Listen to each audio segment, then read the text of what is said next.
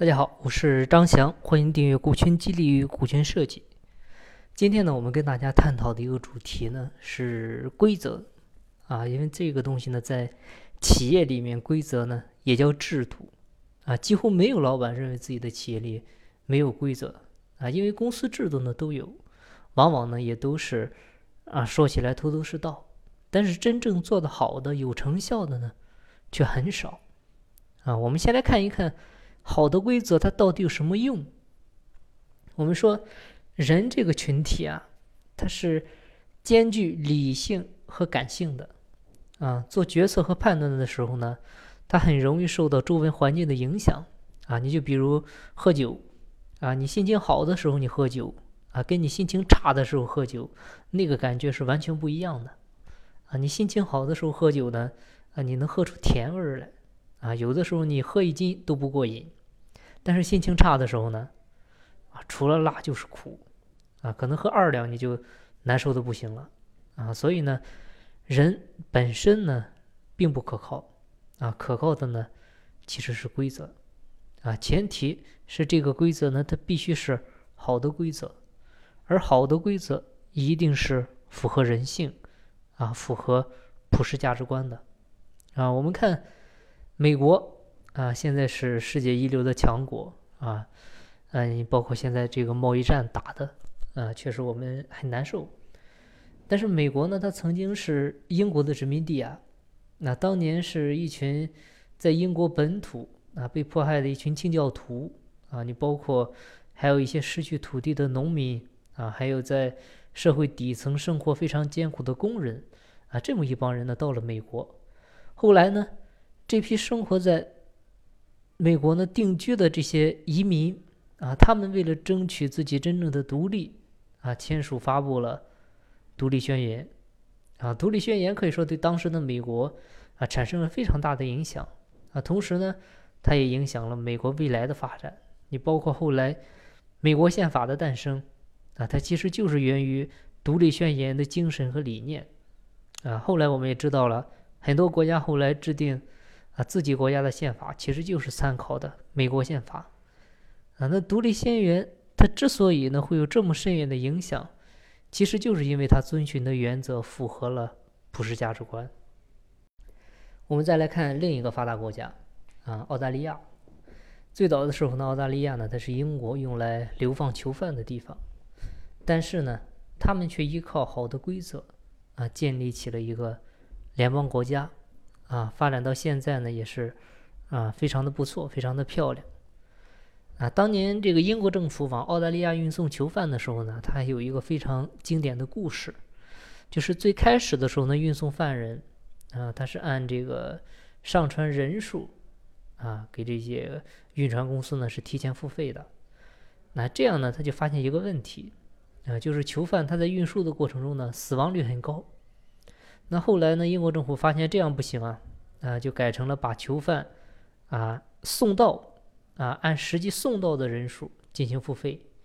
那通过这个规则的调整呢，效果非常明显啊，囚犯的死亡率呢降到很低啊，甚至是零，而且呢给船上还配备了医生、厨师啊，所以呢，通过这么一个小小的案例呢，就会发现，好的规则呢，它能够让坏人变好。但是坏的规则呢，是能够让好人变坏的，所以规则其实是在引导着人性走向善恶两个方向。那很多老板呢，可能解释说，规则的效果不好啊，它是因为我们几千年的文化啊，或者说员工的素质不高啊来导致的。实际上呢，文化是很重要，但是呢，它跟规则比起来呢，规则要更重要啊。你比如韩国跟朝鲜。啊，他们曾经是同样的文化，但是呢，一个用的是专制，一个呢用规则，结果呢就成了今天的样子。啊，你再比如当年联邦德国跟民主德国，啊同祖同源，民主德国呢专制统治四十多年以后呢，最后消亡了，德国呢才重新统一。所以，即便是在同样文化的基础上，实行人治还是法治，它还是会有很大的区别。啊，在有规则的地方呢，即便贫穷啊，你即便是一群坏人，他也能够很容易、很轻松的去建立啊，去发展起文明和发达的国家。所以呢，规则和文化它是相互渗透的，但是呢又各自独立。所以呢，规则呢它可以重塑文化。那在实际过程中呢，规则实施不好啊，这个效果不好，通常有两个主要的原因啊，一个呢就是规则的可执行性太差，再一个呢就是管理者啊，特别是老板，他带头去违反规则啊，因为你时间长了，员工他心里不平衡啊，那就没有人愿意去遵守规则了。那在规则执行方面呢，我们有一家校友企业。啊，三星灯饰他们做的就很好。前几天呢，也去他们公司参访，他们董事长呢就说，嗯，就他自己如果说他用公司的两颗螺丝钉，啊，他都要交钱，啊，哪怕是一块钱也要自己交，啊，包括跟员工一样，他正常打卡上班，啊，任何人在这个公司里呢都没有特权，啊，这个就是规则，因为他知道他只有做到位了，那员工呢才会向他看齐。啊，才会向规则看齐。那如果违反规则呢，必须严惩。啊，这个才叫执行。啊，他们公司呢，你比如内部啊，有这么一条规定，就是不允许给领导送礼随礼。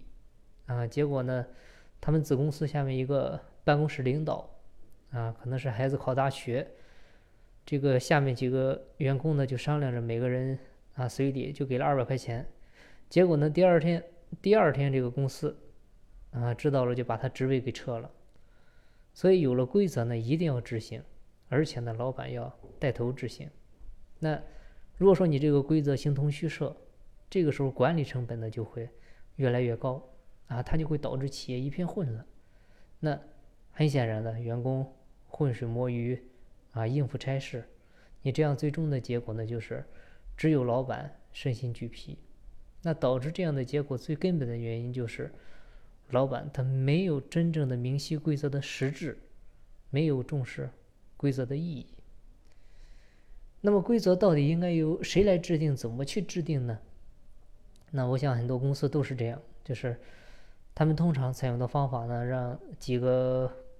部门啊，比如出一些制度啊，出一些流程之类的东西，然后呢，老板进行签字。啊，这个就算是规则了，那这个是不行的。你这样制定出来的规则呢，它往往会因为制度跟制度之间、部门跟部门之间，它的衔接性、协调性不够，啊，以及呢制度本身的一些缺陷也好、错误也好，啊，就会导致制度的一个可行性，啊，或者叫可操作性太差，那执行起来呢肯定困难。所以规则呢，应该由执行者来参与制定，啊，你比如民主国家，民主国家是谁制定规则？啊，人民选出来的代表，啊，那对企业而言呢，那制定规则的规则呢，首先是要由员工来参与制定，啊，因为这样将来员工他执行的时候呢，他也能够更容易的接受。其次呢，制定规则的规则，它也有一定的规则，啊，你比如在一些。呃，国家它有议会，在议会当中呢，投票就是有规则的。你比如就遵循多数人的一个原则，就过半数或者过三分之二以上才通过。你比如说修改宪法是过三分之二，那企业制定规则也一样，也要遵循多数人的原则啊。它不是你现在少数人拍拍脑袋就决定了，这样不行啊。所以制定规则有规则，制定规则的规则呢，它也是有规则的。啊，你只有这样，它才会产生好的规则。啊，你就像美国的法律，它是源自美国宪法。那美国宪法呢，源自独立宣言。独立宣言呢，源自普世价值观。啊，这个是一样的道理。但是人的天性就是喜欢大权独揽。啊，你比如在公司治理层面，啊，原本应该是有多少股份就有多少权利，是吧？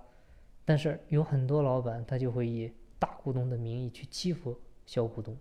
啊，就让小股东没有参与权、没有建议权，甚至有的连知情权都没有，啊，全是老板一个人说了算。那在经营层面上呢，即便是让员工参与制定了规则，啊，只要还是老板一支笔签字，那权利呢，实际就还是一个人的。啊，虽然有的老板他也意识到这样不好啊，也开始尝试着去分配一些权利，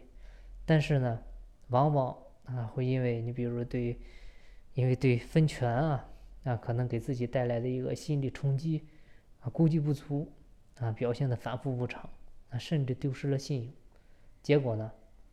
造成了很大的损失啊。我认识一个老板就这样，他开始成立了董事会，结果呢。他没想到，他第一次董事会，他的提案就被否决了，结果呢非常恼火，啊，一拍桌子就把董事会给解散了。你说这不胡闹吗？你权利一旦分给员工，你就不要再要回来了，你只能去慢慢的去逐步去完善啊。那为什么很多老板不愿意分权，害怕分权呢？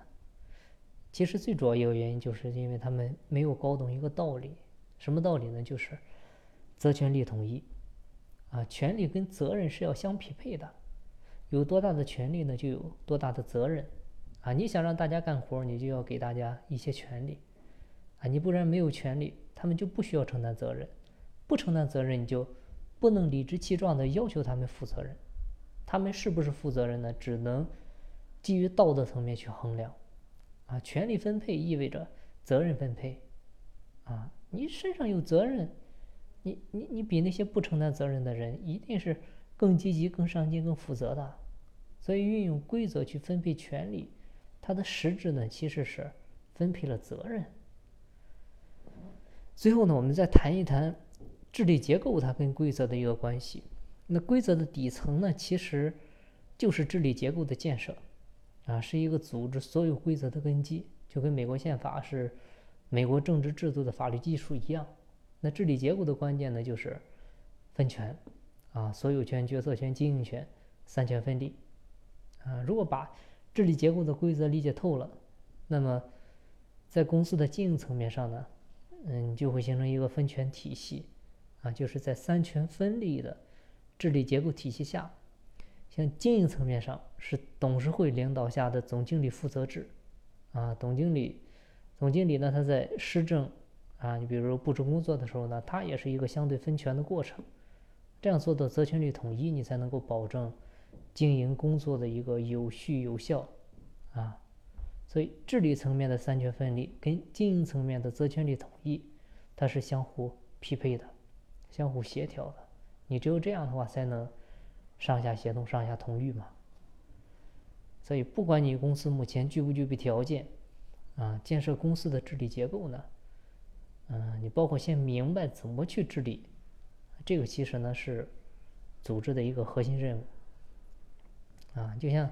打扑克一样啊，你打扑克的话，你首先商量的也是规则，对吧？你打扑克，所有的参与者的他的权利都是一样的他不是哪一个人说了算吧？你你打扑克，其中有一个人不同意，那这个扑克就没法打。啊，你打的过程中，你任何人发现这个规则有问题，都可以提建议。是吧？随时修改，你不同意的呢，照样也可以行使否决权，啊，也就是说，他们都是参与了制度的制定和修改，所以呢，会去认真执行，而且呢，打得非常顺畅。